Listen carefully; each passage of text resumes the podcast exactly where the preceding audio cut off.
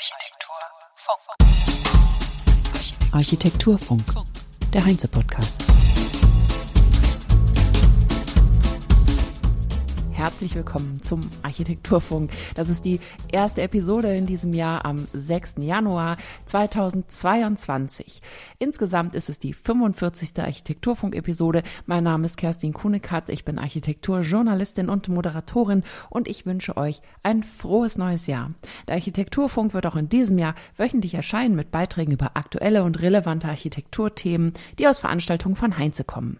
In den letzten vier Episoden haben wir die Essenz aus den Gesprächen bei den alpinen Ansichten zusammengefasst.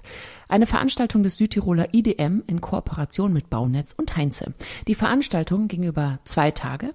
Zu Gast waren international erfolgreiche Südtiroler Architekturbüros, Persönlichkeiten und Handwerksfirmen.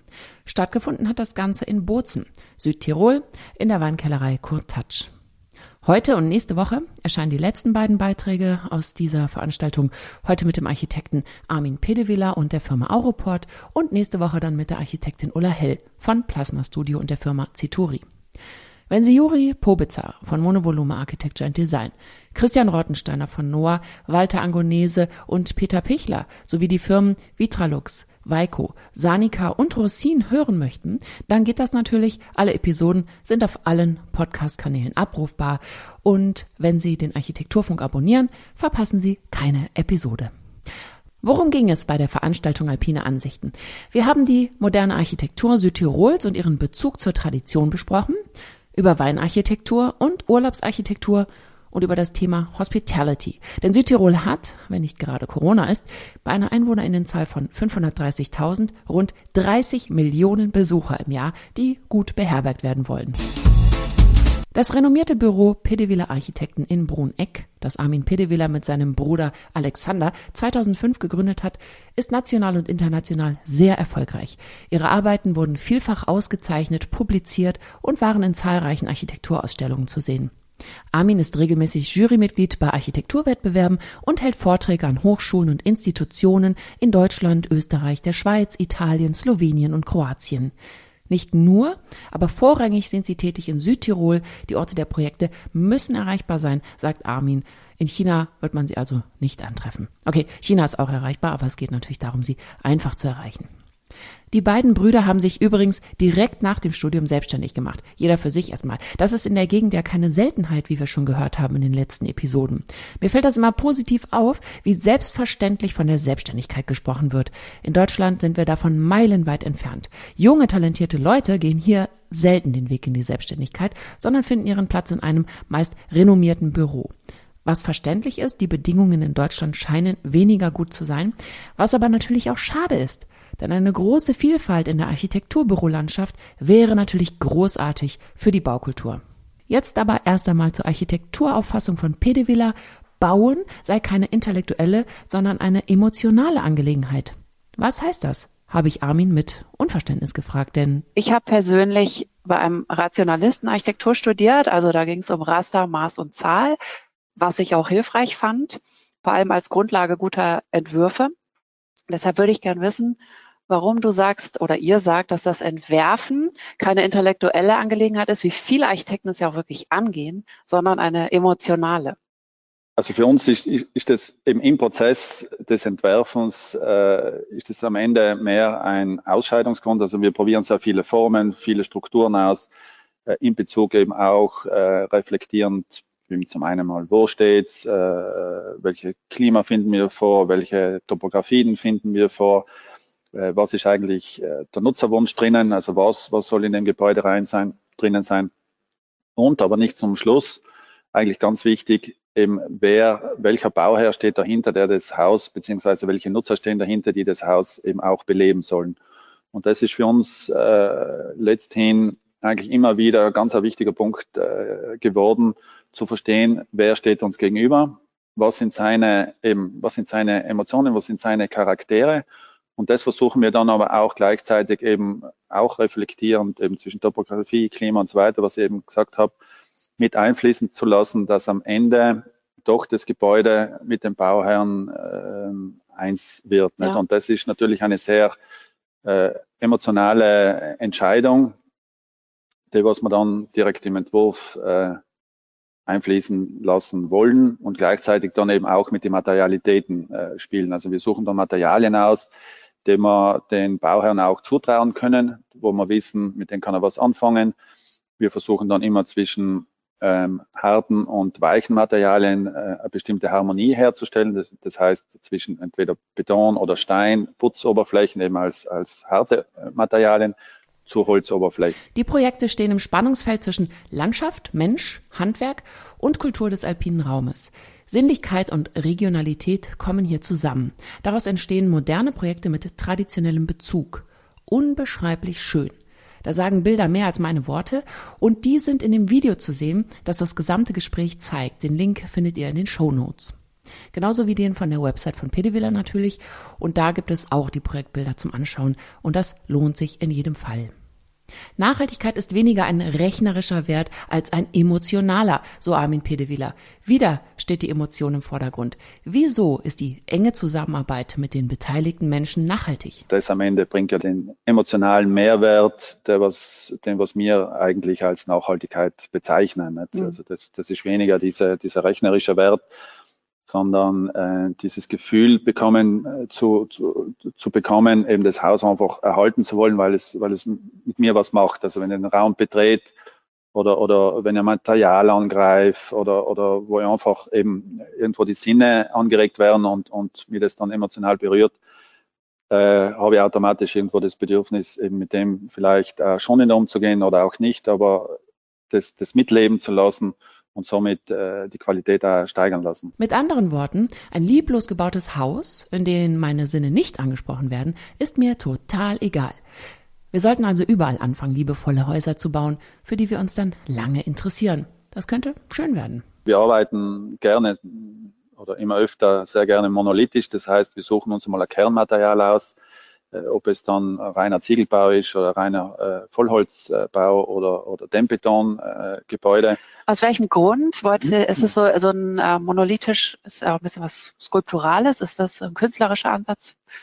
Hm, das wäre weniger ein künstlerischer Ansatz, vielleicht als mehr ein intellektueller Ansatz. Da wären wir bei der da intellektuellen Ansatz. Die intellektuelle. Ja. Also für uns ist das irrsinnig kompliziert, wenn ganz viele äh, Schichten und Materialien aneinander gereiht werden, die was generell sich vertragen, aber doch nicht, nicht? und somit äh, eigentlich nur problematisch äh, werden. Und äh, wir haben die Erfahrung gemacht, wenn man wieder ähnlich, wir leben in einem äh, vom 15. Jahrhundert, altem Haus, das was aus Steinen gebaut worden ist. Äh, wir kennen die alten Bauernhäuser, die sind aus Stein und, und Vollholz gebaut, äh, sind belüftet äh, und so weiter. Also die, die, die, die überleben einfach die Jahrzehnte, Jahrhunderte.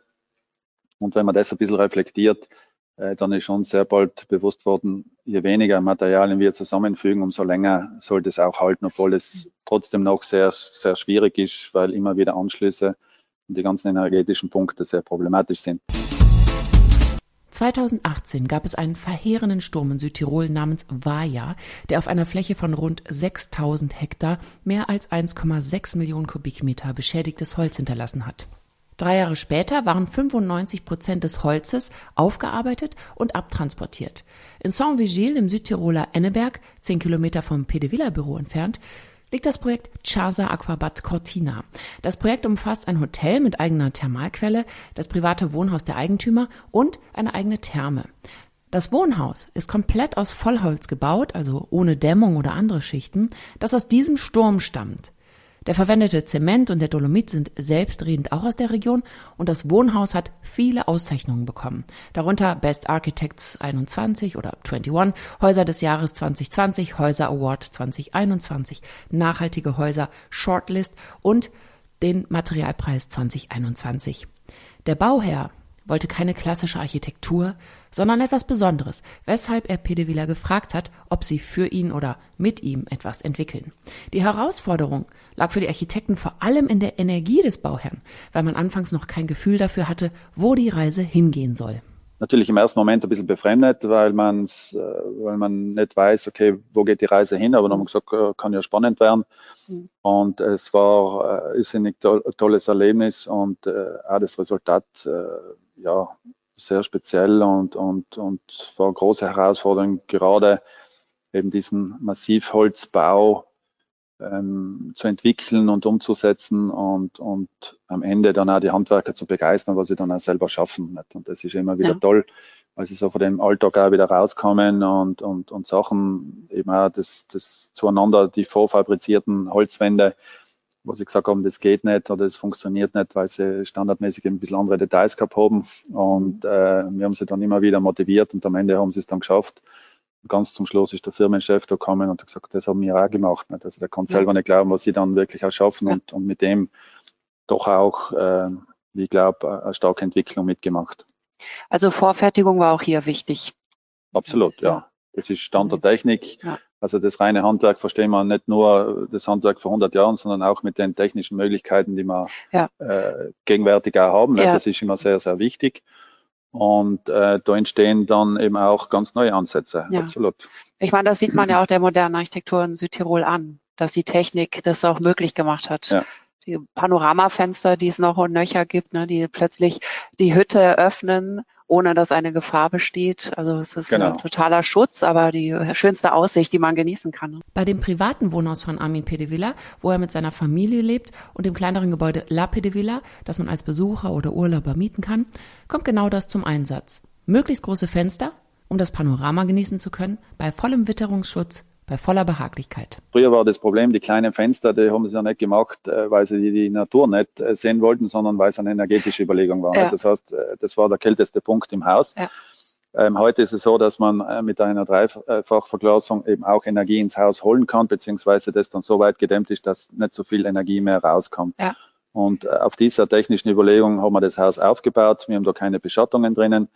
Wir haben das ganze Haus innen in weißen Sichtbeton gemacht mit Dolomitzuschlag, eben weil wir ja in den Dolomiten sind. Der Knick äh, ist entstanden eben von Sonnenaufgang, äh, der was auf der anderen Seite praktisch den Raum aufwärmt und dann weiter und drüben wird es dann leicht beschatten und da heizt auf. Also sind sehr viele funktionale Überlegungen drinnen, was aber am Ende ein sehr logisch äh, ästhetisches Gebäude äh, entwickeln lässt. Wer dort in den Dolomiten Urlaub machen möchte, findet Infos unter www.lapedevilla.it. Der Link ist auch in den Show Notes zu finden. Das Projekt Bad Schörgau hat Armin Pedevilla auch vorgestellt. Und zwar handelt es sich um ein Hotelprojekt, bei dem eine Kochakademie und ein Restaurant neu erstellt werden sollten, ergänzend zu dem vorhandenen traditionellen Gebäude. Hier zeigen auch wieder die Bilder, mit welchen Details die Architekten eine Art Magie in die Räume bringen. Dreidimensionale Sterne zieren die Decken der Aufenthaltsräume. Sie sind aus Holz, maschinell hergestellt, per Hand gekalkt, um das Holz aufzuhellen und ziehen ein ornamentales Muster über die Oberflächen. Das können Worte gar nicht beschreiben und Bilder lassen auch nur erahnen, wie es sich wohl anfühlt, in diesem Raum zu sein. Armin Pedevilla erklärt, dass man sich weder verloren noch erdrückt fühlen solle, egal ob man alleine ist oder in einem vollen Saal. Wie lässt sich so eine Atmosphäre planen? Das sind Atmosphären, die können wir vorher nicht einmal festlegen. Aber wenn wir wollten, kann das dann auch anders passieren. Das sind dann auch Resultate, die, die wo wir immer wieder selber leben dürfen und, und das dann schon schön ist, weil man, weil es eben Prototypen sind, weil es miteinander eine Diskussion auch mit den Handwerkern ist. Ja. Und dann was entsteht, was, äh, was die Menschen einfach berührt und, und wir bekommen das Feedback. Das, das ist ja nicht, weil ich das sage, sondern ich sage das nur als Feedback, was wir da bekommen und äh, dass das die Menschen auch fasziniert, wo wir dann auch äh, für uns nachfragen, okay, woran liegt es dann nicht? und äh, entwickeln uns dann in diesen Gedanken eben dann auch weiter. Geniale Ergebnisse lassen sich nicht planen. Das ist eine Erkenntnis, die wir vom Kleinen gerne mal auf den städtischen Maßstab übertragen können. Mehr Experiment wagen, mehr Freiraum lassen, nicht jeden Quadratzentimeter vermarkten und durchplanen, das kann unserer gebauten Umwelt nur gut tun. Das Servicegebäude Kreuzbergpass ist ein weiteres Projekt, bei dem das Experimentieren zu einem wundervollen Ergebnis geführt hat. Folgende Aufgabe hatten die Architekten zu lösen. Da ist darum gegangen, eben mitten in die Dolomiten eben so äh, Landmarks zu setzen, eben für das Weltkulturerbe äh, UNESCO. Und äh, da war dann die, diese Aufgabe, eine Servicestation zu machen, die zum einen ja, Informationsstand ist, Kiosk, äh, eben auch Toiletten und so weiter äh, oder bestimmte Überdachung eben auch als, als Witterungsschutz äh, gedacht ist. Und wir haben dann äh, daraus äh, ein Gebäude gemacht mit einem sehr steilen Dach, damit es eben auch eine bestimmte Höhe bekommt, äh, von, von der Ferne äh, zu sehen. Ortbeton, Sichtbeton mit Dolomitzuschlag, sogar das Dach ist aus Beton und die Aufenthaltsräume sind aus Holz. Alle Materialien lokal. Und was der absolute gestalterisch sinnliche Höhepunkt ist, sind die Lichtakzente, wie Armin das nennt. Und zwar sind das Glaselemente, die durch Zufall entstanden sind. Ursprünglich war es eine Dreischeibenverglasung und wir sind durch Zufall eben zu einem Glaser gekommen und äh, haben mit ihm gesprochen und haben gesagt, kennst du jemand oder, oder wüsstest du, wie man, wie man massives Glas macht? Und gesagt, ja, das kann ich selber. Und äh, so sind wir ins Gespräch gekommen und haben das entwickelt und wie kann man das bearbeiten? Und er gesagt, ja, das kann man behauen und da gibt es ganz tolle Effekte, beziehungsweise mit den Lufteinschlüsse. Und da haben wir dann Muster gemacht und, und äh, das war für ihn wie soll ich sagen, nicht ein sehr großer Aufwand. Nicht? Er hat das Glas äh, geschmolzen und dann auch behaut und es entstehen dann diese Zufälligkeiten, was dem Ganzen aber eine sehr, äh, eine sehr kraftvolle Erscheinung dann verleiht. Ja, wirklich. Schaut euch die Bilder des Servicegebäudes Kreuzbergpass an. Es lohnt sich. Es gibt sogar Nägel aus Glas. Wie geht das? Das funktioniert nur, eben, wenn man im Handwerklichen bleibt und nicht in der Norm dann kann man sowas entstehen lassen. Alles andere würde nicht funktionieren, weil die Norm vorschreibt, dass das nicht funktioniert. Und wie kriegt man die Glasnägel da rein? Man kann sie ja nicht hauen, oder? Genau, die werden dann schon äh, mit, mit den Schrauben äh, befestigt und sind dann reingedreht. Mhm. Gedreht dann, okay. Ja. Von wegen Dolomiten, also darf man, weil es ja UNESCO Naturerbe ist, Weltnaturerbe, darf man da Steine ohne Auflage nehmen? Es gibt zwei äh, Schottergruben, wo, sie noch abbauen dürfen wobei allerdings nur mehr sehr beschränkt. Also mhm. das ist eben durch, durch äh, UNESCO dann eingeschränkt worden. Mhm. Und ähm, wird aber auch nicht in Mengen benötigt für Beton. Äh, wir verwenden es öfter, weil es eben in Zusammenhang mit dem lokalen natürlich eine, eine sehr große Wertigkeit äh, hat und, und somit überschaubar bleibt. Letztes Projekt ist die Villa Gossensass, eine mehrgeschossige Villa am Hang. Mich erinnert sie ein bisschen an eine Pagode, durch die Vor- oder Rücksprünge je Geschoss, die aus funktionaler Logik entstanden sind, als Witterungsschutz zum Beispiel. Das Haus ist massiv aus Dämmbeton mit 75 Zentimeter starken Wänden, hochwertigem, geschmeidigen Sichtbeton, der sich warm und weich wie Leder anfühlt, so Armin und mit handgemachten Dachplatten, wie es früher wohl vor Ort üblich war. Pedevilla ging es auch hier um die Atmosphäre. Das hat dann schon äh, ganz eine tolle Atmosphäre am Ende und äh, manch ein Kollege oder, oder, oder ähm, renditedenkender Mensch wird sagen, wieso verbaue ich oder schenke ich so viel äh, Quadratmeter Wohnfläche her und baue nicht äh, klassisch mit 30, 40 Zentimeter Außenwänden. Ja. Wir haben das aber dann eigentlich so gemacht, dass wir die Fensteröffnungen größer machen äh, die man gleich auch bewohnen kann. Also da kann man drinnen sitzen und, und, und, und drinnen schlafen, ja. drinnen verweilen. Und das ist aber gleichzeitig eben dieser Mehrwert und, und diese Tiefe zu spüren, diese Masse zu spüren. Das hat äh, dermaßen einen tollen, äh, eine tolle Atmosphäre ähm, die, die den Raum dann schon was Besonderes kennt und jeder schätzt es ja, wenn man in alten Gemäuern reingeht, ja. von Schlössern, von Ansitzen und so weiter und sagt, boah, diese Mauer, das hat halt einfach Masse, das hat Beständigkeit, also das, das macht eben auch was mit uns. Ja, also ich denke auch, das ist ein Irrweg, äh, diese Flächenoptimierung ja. und die Wände immer dünner, um mehr Raum zu haben.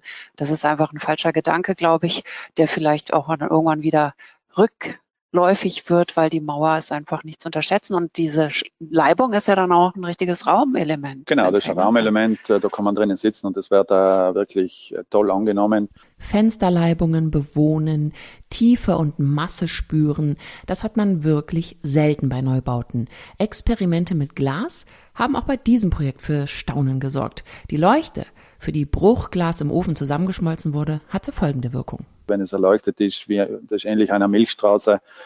Und da gibt es eine, eine Anekdote dazu an der Baustelle, wo wir, wo wir die geliefert haben, eben weil es so schwer war und haben halt müssen die Handwerker von anderen Gewerken herholen und gesagt, ja, helft uns, äh, die raufheben.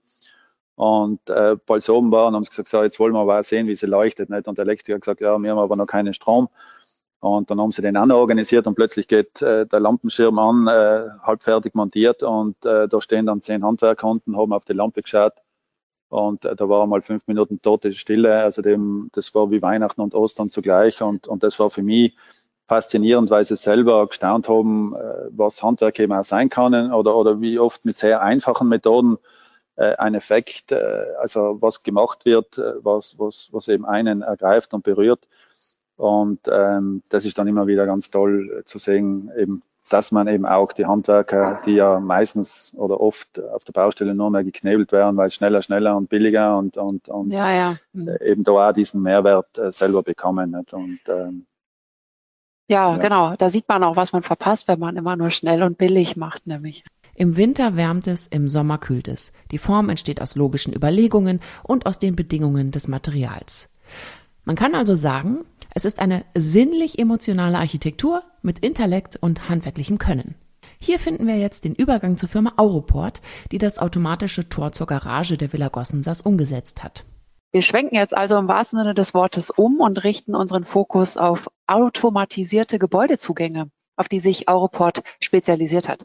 Eine Firma, die mit den renommiertesten Architekten zusammenarbeitet. Von Walter Angonese über Herzog de Beron bis zu einem Projekt von Renzo Piano. Auroport produziert nicht nur bewegliche Tore und Industrietore, sondern liefert eine ausgefeilte Maschinentechnik dazu. Und zwar für Gebäude wie Kirchen, Veloports, Villen und auch Gefängnisse. Und zu Gast war Hannes Auer, dessen Vater das Unternehmen 1977 gegründet hat. Alle Türen und Torlösungen vom Großmaßstab für die Industrie oder das Militär bis zum kleinen Türchen im Einfamilienhaus sind maßgeschneidert. Wie haben die Maschinenbauer und Techniker von Auroport sich in der Architekturszene etabliert? Ja, Auroport gibt es jetzt seit 44 Jahren. Das Unternehmen ist, äh, wie gesagt, ein inhabergeführtes Familienunternehmen, von meinem Vater gegründet. Man hat angefangen mit der Produktion äh, von luftdichten Türen für die Klimabranche. Dann sind wasserdichte Türen dazugekommen. Dann wurde in Südtirol, äh, haben sich die, die Handwerkerzonen, die Industriezonen entwickelt. Äh, da war der Bedarf eben an Industrietoren, an äh, praktisch Tore für diese Öffnungen eben da. Dann hat man eben, äh, das Unternehmen hat, hat, sich angefangen zu spezialisieren auf die Produktion von Falltore, Schiebefalltore äh, und so weiter. Dann in den späten 80er Jahren ist dann in Zusammenarbeit mit den Architekten ist die, die Forderung gekommen, äh, Haustüren für die privat zu, äh, zu produzieren, zu entwickeln in verschiedenen Materialien, in Schwarzstahl, in Cortenstahl. Und in den 90er, frühen 90er Jahren äh, hat man dann in Südtirol angefangen, eben Wein, sehr viel in die Architektur von Weinkellereien zu investieren. Und da waren wir von Anfang an dabei. Das hat angefangen mit Manninco. Äh, Im Jahr 93 haben wir das erste Mal mit, mit Cortenstahl gearbeitet, maßgeschneiderte Türen und Tore eben für diese Weinkellerei. Und äh, dieser Kellerei folgen dann zahlreiche andere Kellereien in Südtirol hauptsächlich. Wir haben dann auch eben den Zugang zu Kellereien im Veneto, in, äh, in Ligurien bekommen und äh, schließlich und endlich auch äh, das Projekt von Antinori, Cantina Antinori in Florenz bei Bargino. Das ähm, ja eine der, der in Italien sicher wichtigsten äh, Kellereibauten darstellte. Und durch dem sind wir eigentlich dann äh, ähm, Schritt für Schritt in die, in, in die Architektur ähm, praktisch eingestiegen. Wie, wie ist es genau dazu gekommen? Ihr habt sozusagen hier einen äh, guten Ruf genossen und dann kamen ähm, Architekten wie Herzog Dümmeron auf euch zu und ja, es ist, ist eben, wie gesagt, Weinkellereien in Südtirol, dann hat Studio Arkea äh, mit den Marchesi Antinori haben sich die Weinkellereibauten angeschaut, ähm, sind dann immer wieder auf unsere Tore gestoßen, in ganz unterschiedlichen Ausführungen, ob das jetzt Cortenstahl war, ob die lackiert waren, ob die mit Stein, äh, mit Porphyrstein belegt waren, ähm, haben gesehen, okay, die Tore kommen eigentlich immer vom selben und da war für die Marchesi Antinori und auch für Studio Arkea eigentlich ganz klar, dass wir für die äh, für die Kellerei im Bargino die Tore machen sollten. Dem äh, Kollege von Arkea, ähm, Marco Casamonti, kennt Maximiliano Fuxas, hat sich weiterempfohlen und so weiter. So sind wir irgendwie dann zu Herzog Demerol gekommen ähm, und irgendwie auch dann zu Projekten mit Renzo Piano. Aber das ist alles eigentlich zufällig entstanden durch, ja, ähm, kann ich durch, durch Zufälle, durch ähm, Mundwerbung, durch Empfehlungen und so weiter. Mhm. Aber angefangen hat alles in Südtirol und nach wie vor ist für uns in Südtirol natürlich immer wieder, ist immer noch sehr, sehr wichtig für die Entwicklung neuer Ideen. Also weil wir da unmittelbar mit den Architekten vor Ort zusammenarbeiten können, die uns fordern und da entsteht dann sehr viel Neues, sehr viel äh, schöne Sachen, ja. Ja, wahrscheinlich ist es dann auch weniger der Zufall als wirklich eure erstklassige Arbeit, muss man ja auch sagen. Also ja. das äh, wird ja sonst auch nicht weitergegeben oder weiterempfohlen. Ja, wir haben uns natürlich auch einen äh, Namen im, im, Bereich Türen und Tore gemacht, ist klar. Äh, wir ähm, liefern ja nichts von der Stange, also wir liefern äh, wir produzieren eben auch im Industrietorbereich sehr hochwertige Lösungen, auch im, im, ähm, im, Privatbereich Hauseingangstüren und ähm, praktisch Garagentorlösungen eben für immer für den äh, für den gehobenen Qualitäts, das gehobene Qualitätssegment, maßgeschneiderte Lösungen, spezielle Oberflächen äh, von Cortenstahl, Schwarzstahl bis zum brünierten Tombak oder auch mit Steinbeplankung. Ähm, ja, wir, unsere Haustüren zum Beispiel verkaufen wir ähm, bis nach Suriname in Südamerika, aber das sind immer Einzelstücke, das sind nie große Mengen. Es kann mal sein, dass 40 äh, Türen bei einem Projekt sind oder wie bei Antinori, da waren es 500, aber alles Maßanfertigungen. Die Referenzen können sich sehen lassen. Wie sieht die Zusammenarbeit mit den Architekten aus? Ja, das ist so eigentlich, die ist sehr eng, sagen wir so, und umso früher sie beginnt, umso besser ist es. Also in der Regel ist es so, wenn ein Architekt was Spezielles will, ähm, wir hatten jetzt zum Beispiel auch, auch beim Projekt in Gossensas, da kommt der Architekt zu uns und sagt, okay, für diese Öffnung brauche ich eine Lösung, äh, eine Torlösung und gibt uns die ästhetischen Vorgaben. Also wir haben ja den Vorteil, wir brauchen ja nichts, wir sind keine Designer, wir sind ähm, die Gestaltung liefert der Architekt, der sagt uns, was er gern ästhetisch hätte. Und wir müssen uns den Kopf zerbrechen, wie wir das dann äh, technisch umsetzen, dass wir auch das Regelwerk erfüllen, dass wir die Norm einhalten. Und zum Beispiel bei diesem Kipptor war es so, dass diese Schindelverkleidung drauf kam. Man hat dann die Gewichte berechnet und er hat dann ähm, sehr gleich gesehen, okay, wir können kein Kipptor verwenden, das es auf dem Markt schon gibt und das wir blanken, sondern haben da auf unser, auf unser System der Kipp-Vitrinen zurückgegriffen, wo wir eben Gewichte bis zu 700 äh, Kilo in, praktisch bewegen können und haben das dann mit dieser Technik bewegt. Maschinenbau und Schlosserhandwerk spielen bei der Arbeit von Europort die Hauptrolle, denn die Tore sind Maschinen, die quasi alles können.